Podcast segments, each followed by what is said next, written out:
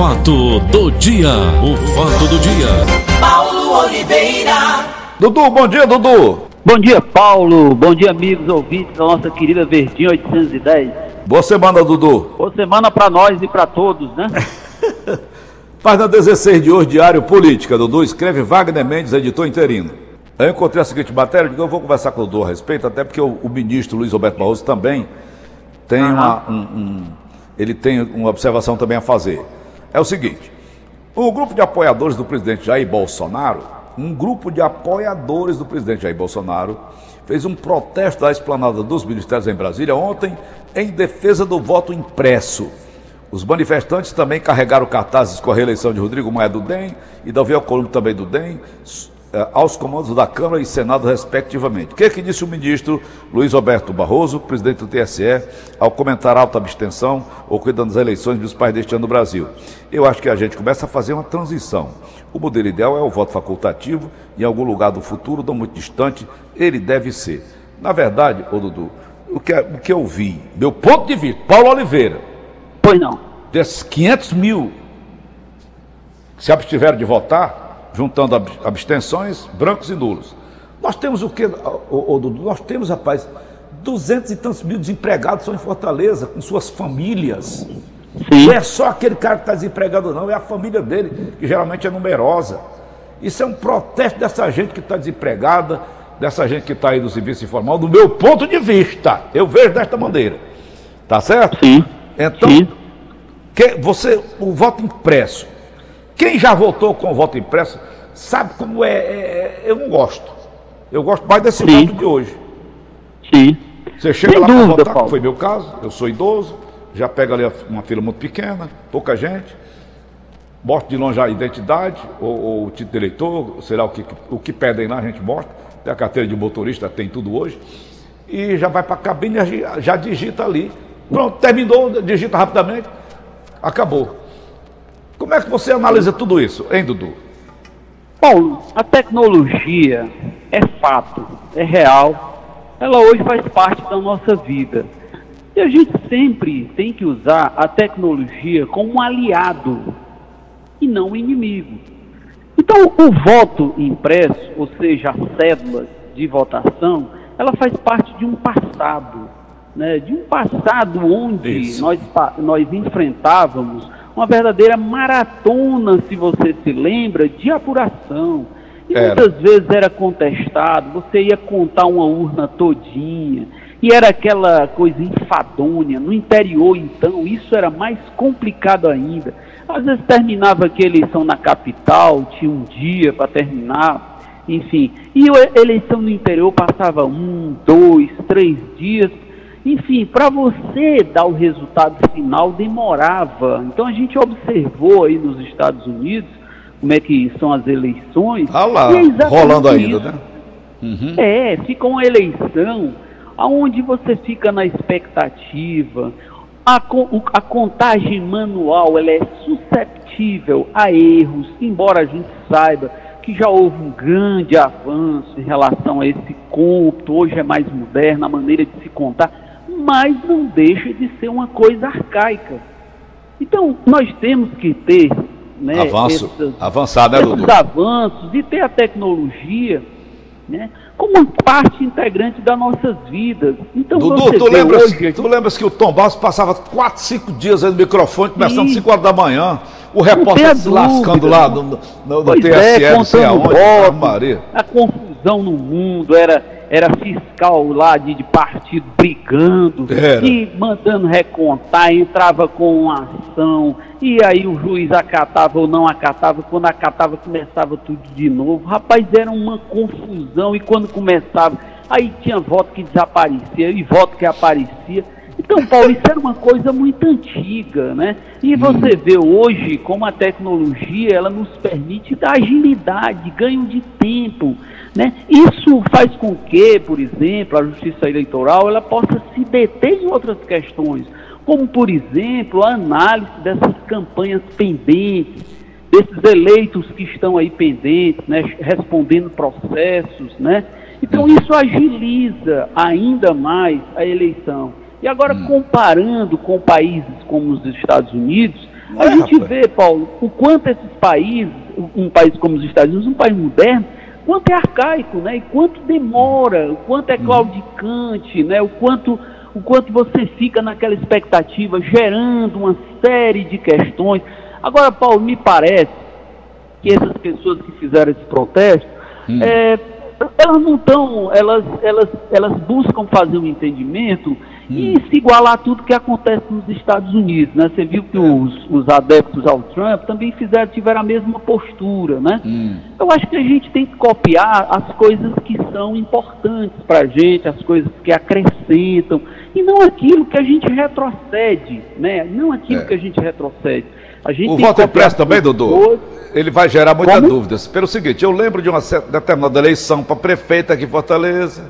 Disseram Sim. que encher de uma urna já ia cheia de votos, voto impresso. Tem todas essas é, dúvidas. É, gerava uma série de boatos, né? Gerava é. uma série de controvérsias. E agora né? com as fake news? Hã? Isso, aí é que a coisa rola mesmo, porque tem uns uhum. profissionais da fake news que contam histórias que você, quando lê, a gente começa a colocar em dúvida, e a dúvida já é uma suspeita, entendeu? Então uhum. são coisas, Paulo, que a gente tem que ter cuidado.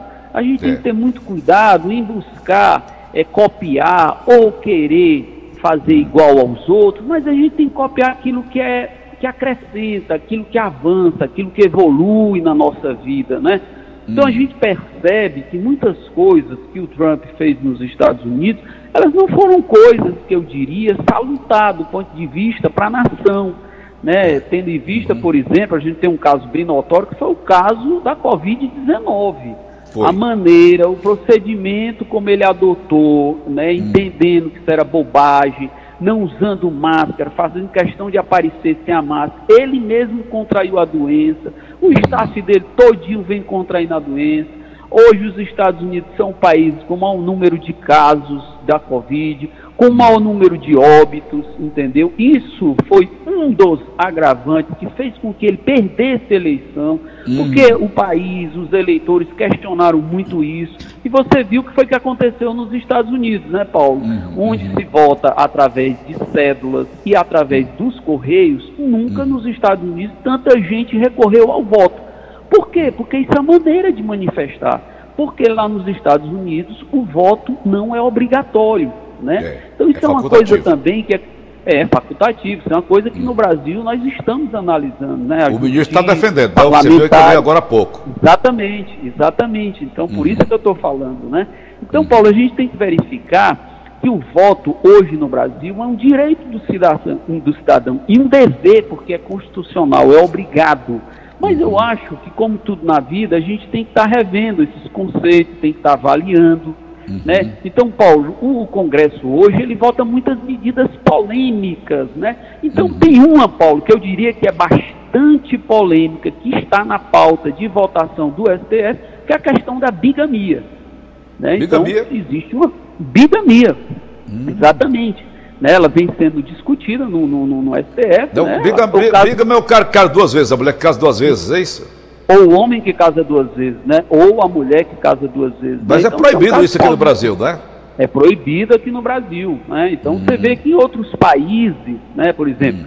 nos países né, muçulmanos, muçulmanos, nos países árabes, né? Uhum. São países onde a cultura é diferente, as etnias são diferentes, são povos né, verdadeiramente nesses países ainda existem tribos, né, ainda existem uhum. povos nômades, né, ainda existem. Então lá, Paulo, para a cultura, né, embora para a gente seja estranho, é uma coisa milenar para eles. Né? É que a mulher não tem o menor valor lá.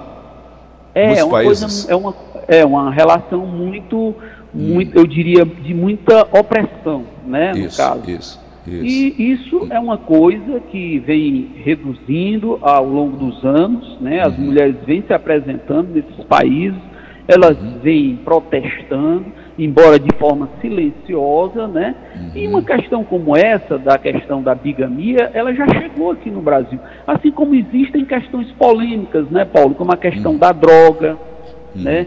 É, e a gente estava falando aqui agora há pouco, né, da liberação do voto, ou seja, o voto ser facultativo, né? Uhum. Existe também uma, uma, uma, uma frente que vem carregando essa discussão da liberalização da droga, né? Isso é uma coisa muito séria, que tem que ser muito bem analisada, muito Ah, bem. sim. Existem países na Europa que eles são países que eu diria de leis muito modernas, de leis muito abertas, onde Mais eles abrangentes, mais abrangentes. é, Caso da Holanda. Isso, por exemplo, um país como a Holanda, né? Então a Hum. Holanda ela tinha, né, os chamados locais onde as pessoas Deu certo não, se viu, drogar, era permitido, a pessoa só podia ir naquele local, inclusive o governo distribuía até seringa, É. existiam lugares, né, cafés onde as pessoas iam também. Tal. Não E deu o certo. que aconteceu? A Holanda estava virando um foco, onde muitos jovens na Europa, no mundo todo, iam para a Holanda se drogar. E o que foi que aconteceu? A Holanda começou a retroceder, ela começou a voltar atrás com relação a essas leis, rever, porque isso não funcionava, não estava funcionando para o país, estava criando né, um mundo marginal, estava criando uma violência. De doidos também, loucos, tinha. pessoas ficando loucas, Exatamente, de pessoas, é, é, com problemas pessoas psicológicos. né, improdutivas. Uhum. Isso. Uhum. Ah, então queremos Então, aqui para o tudo- Brasil, tem, tem quem defenda isso? Olha, Paulo, existe, viu? Existe, e, por Meu exemplo, Deus começou céu. uma discussão sobre o canaba, o canaba, canab, Sativa. é, da, é um derivativo, que- é Cannabis derivativo da sativa. maconha, porque a maconha ela tem mais de 100 princípios ativos, canabidiol. Canabidiol. Desculpa, eu lembrei agora a palavra. É, É um e ele é ativos. usado no, isso, ele é usado no tratamento de algumas doenças e ele Hum. tem realmente é, um efeito, né? Segundo a- a- a- os estudiosos, ele tem, ele tem causado um efeito positivo no, no que diz respeito ao tratamento da doença, né? Então, Isso é usado mais para dores, sabe- né? Dores. Como? Para dores. Como? Para dores. Sim, isso. Entretanto, Paulo, a gente sabe dos problemas que a droga ela causa a uma sociedade, né? Os defensores eles entendem que isso iria reduzir a questão do tráfico, né? Havendo um acompanhamento do governo, mas é muito difícil, Paulo, num país pobre como o nosso, num país subdesenvolvido como o nosso, onde as pessoas elas, elas ainda precisam avançar, num país onde falta educação, onde as pessoas ainda não estão preparadas nem para conviver com a nossa realidade, com a nossa simples realidade, Ah. entendeu? Então isso pode causar, pode causar uma série de outros problemas sociais. Então isso tem que ser muito discutido, né? E a Isso. sociedade entender que isso são estágios, né? Quem sabe futuramente, né? Eu não sei, entendeu? Mas Paulo, a gente vive num processo de degradação É do meio social, onde existem questões que eu entendo que são mais importantes para que a gente possa trazer a uma discussão. Por exemplo, como a questão do tratamento do dependente químico, que isso é um problema sério. Né? Seríssimo. Isso cria um problema social. A droga ela cria um problema social. Além da violência, ela cria um ser também que ele vive é, É vagando, inútil. né? É É inútil. inútil. Ele então isso e muitas vezes Paulo até acaba morrendo, né? Porque é sempre o caminho. A droga sempre leva a esse caminho, ao caminho da violência, ao caminho do ser humano, da degradação. E a gente vê, isso muito claramente na cidade, né? Os chamados zumbis, que são pessoas que passam É, o dia rondando, horríveis. a noite rondando, entendeu? Atrás de uma migalha para poder manter o vício, né? E Então, eles agora, Dudu, eles usam papelão para enganar as pessoas, né? Pois Estou é, de isso. fome, estou com câncer. Isso, é, muito, é, uma, é uma situação muito crítica, né, Paulo, para um país como o nosso. é Existem questões aqui. tão importantes que eu acho que a gente tem que se debruçar, entendeu? Para discutir, para se aprofundar. E às É. vezes as pessoas trazem à tona algumas questões, né? E outras muito mais importantes, elas nem esgotam né, a discussão, mas ficam puxando, né? Ficam trazendo à tona. Acho que, eu acho, Paulo, que tudo isso, numa democracia, entendeu? É válido. Mas eu acho também que a gente tem que ter foco, né? A gente tem que ter foco, porque a gente sabe que nós somos um país cheio de problemas, por exemplo, a gente acabou uma eleição aí, uma eleição onde a gente vê um monte de problemas, né? A gente viu aí semana passada, né? 150 municípios no Ceará em um estado é, em alerta por conta da Covid. A eleição ela trouxe uma série de problemas de aglomeração, trouxe a Covid novamente, o número de casos aumentando absurdamente, né? a gente tendo, olha só, Paulo, 70% das UTIs destinadas à Covid nos hospitais públicos, elas estão ocupadas hoje por pacientes. Ou seja, a gente já está quase chegando a um limite. Quase chegando a um limite. De um lockdown de novo. É, porque, rapaz, olha só, se a gente chegar a uma situação que isso foi provocada por aglomerações, que, e a gente viu isso muito bem, a gente viu as pessoas fazendo carreata, as pessoas aglomerando em comícios no interior, aqui na capital o pessoal fazendo caminhadas, fazendo carreatas. Ou seja, Paulo, as pessoas brincaram. E aí os números chegam, a realidade chega, porque a doença, ela é, é latente, a, a, doença, ela fica, Paulo, é, sempre circulando. Então, quando você cria situações como essa, ela, ela volta. Ela está no ar, né, Augusto? Ela está que nem nós. Ela está no ela ar tá no permanentemente. Ar. Ela está no ar. E aí você vê, Paulo, agora, agora que em países desenvolvidos, uhum. as campanhas de vacinação estão começando. Na Inglaterra vai começar amanhã. Uhum. Na Rússia já começou na semana passada, já são uhum. mais de 100 mil pessoas vacinadas. Na China, essa campanha já começou, essa campanha de vacinação. O mundo todo está correndo atrás dessas, dessas vacinas, Paulo. Então, por exemplo, na China. Fala, doutor, sobre do tipo, falar em vacina, eu até brinquei hoje de manhã. A, a rainha vai tomar a vacina. Sim, Se a rainha tomar, sim. eu tomo também. Pois é, Paulo. E você sabe que a vacina, a vacina que ela vai tomar é a vacina que o governo é, da Inglaterra comprou, né? Que é uma vacina hum. de um laboratório americano, né? Com da parceria Pfizer. com a Alemanha, né? Hum. E por quê? Porque a, a vacina que está sendo produzida lá na Inglaterra, que é a de Oxford, ela ainda não está numa fase final de produção. Hum. Né? Então você vê que são pouquíssimos os países que estão disponibilizando a vacina. Nos hum. Estados Unidos, a Pfizer, né? Na uhum. Rússia e na China eles já estão disponibilizando. Inclusive na China, Paulo, é, um investidor ele investiu mais de meio bilhão de dólares na, uhum. na empresa chinesa exatamente para acelerar, dobrar a produção né, chinesa, que a produção chinesa ela é estimada em algo em torno de algo em torno de 300 milhões de doses por ano. Eles entendem que com esse investimento a produção vai dobrar né? Ou pode até mais que dobrar. Ou seja, o mundo todo, Paulo, está correndo atrás de uma proteção, né? Então a gente tem que ter cuidado aqui no Ceará, aqui em Fortaleza, aqui no Brasil, porque a doença está aí. E as tá pessoas não, tá não pensam. É, está no ar. Você vê uhum. que você, quando conversa com um amigo, voltou a acontecer casos, pessoas próximas a você, parentes, né? Não, fulano teve um caso, fulano teve outro caso. Então, muito cuidado, proteção, álcool em gel, lava as mãos, cuidado para não tocar os olhos, nariz, boca, aperto de mão. Ah, meu Deus. Aperto de mão, cuidado com o contato e usando Abraços. sempre máscara, evitando uhum. aglomeração. Né? E abraço, puder, principalmente, negócio de abraço, acabou. Isso, isso. Se puder, evita sair de casa né, procura ter prudência, Paulo, porque o, o, o, número de casos voltou a aumentar, volta a dizer, Quer que eu diga uma coisa mais? Os leitos da doença estão ocupados. Né? Quer não. que eu diga uma coisa mais? Sim. Um amigo do Paulo Sadar, meu filho, está com as duas crianças em casa com Covid. Dá para entender? Aí. Crianças. E olha só, pois é, pois é. E criança, Paulo, é na verdade, quem Tem menos sofre sintoma. Quem menos sofre sintoma.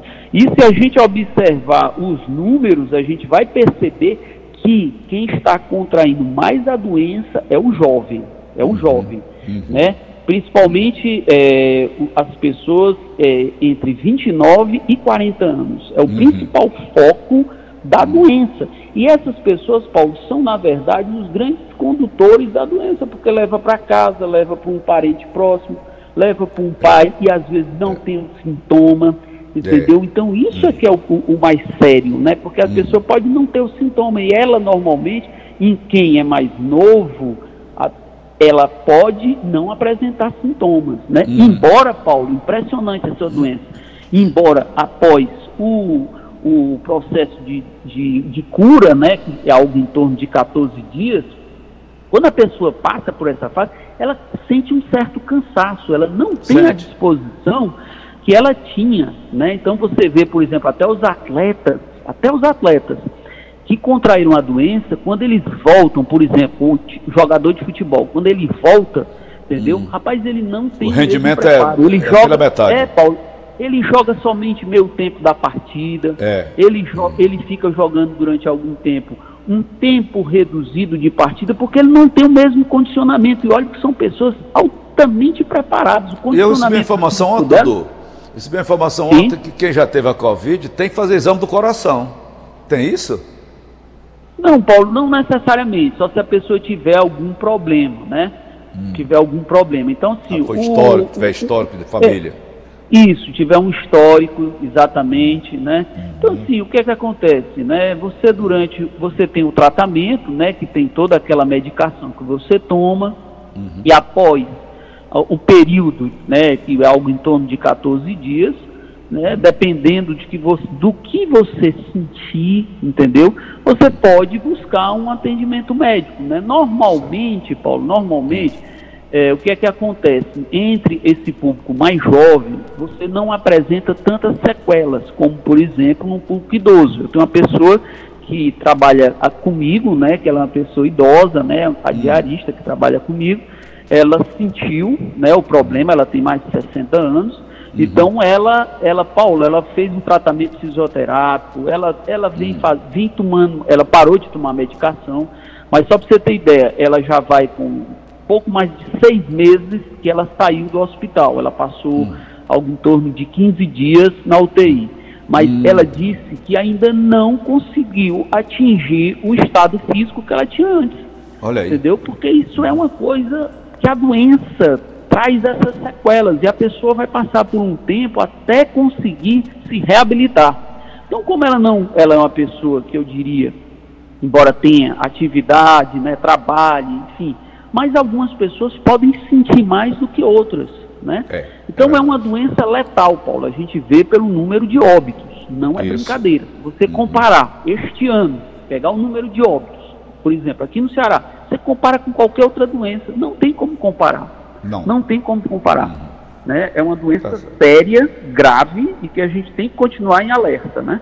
É isso aí. Valeu, Dudu. Um abraço. Ok? Um abraço, Volto, bom volto dia a impresso, nem pensar. Rapaz, por enquanto não vamos pensar nisso, não. Vamos, vamos pensar na coisa mais moderna, né? Claro, avançar mais ainda. Isso, Se nem puder sair de casa, melhor ainda, voltar de casa direto. isso. Vamos se, vamos se preservar. Tá bom, Dudu. Um grande abraço. Um abraço. Já são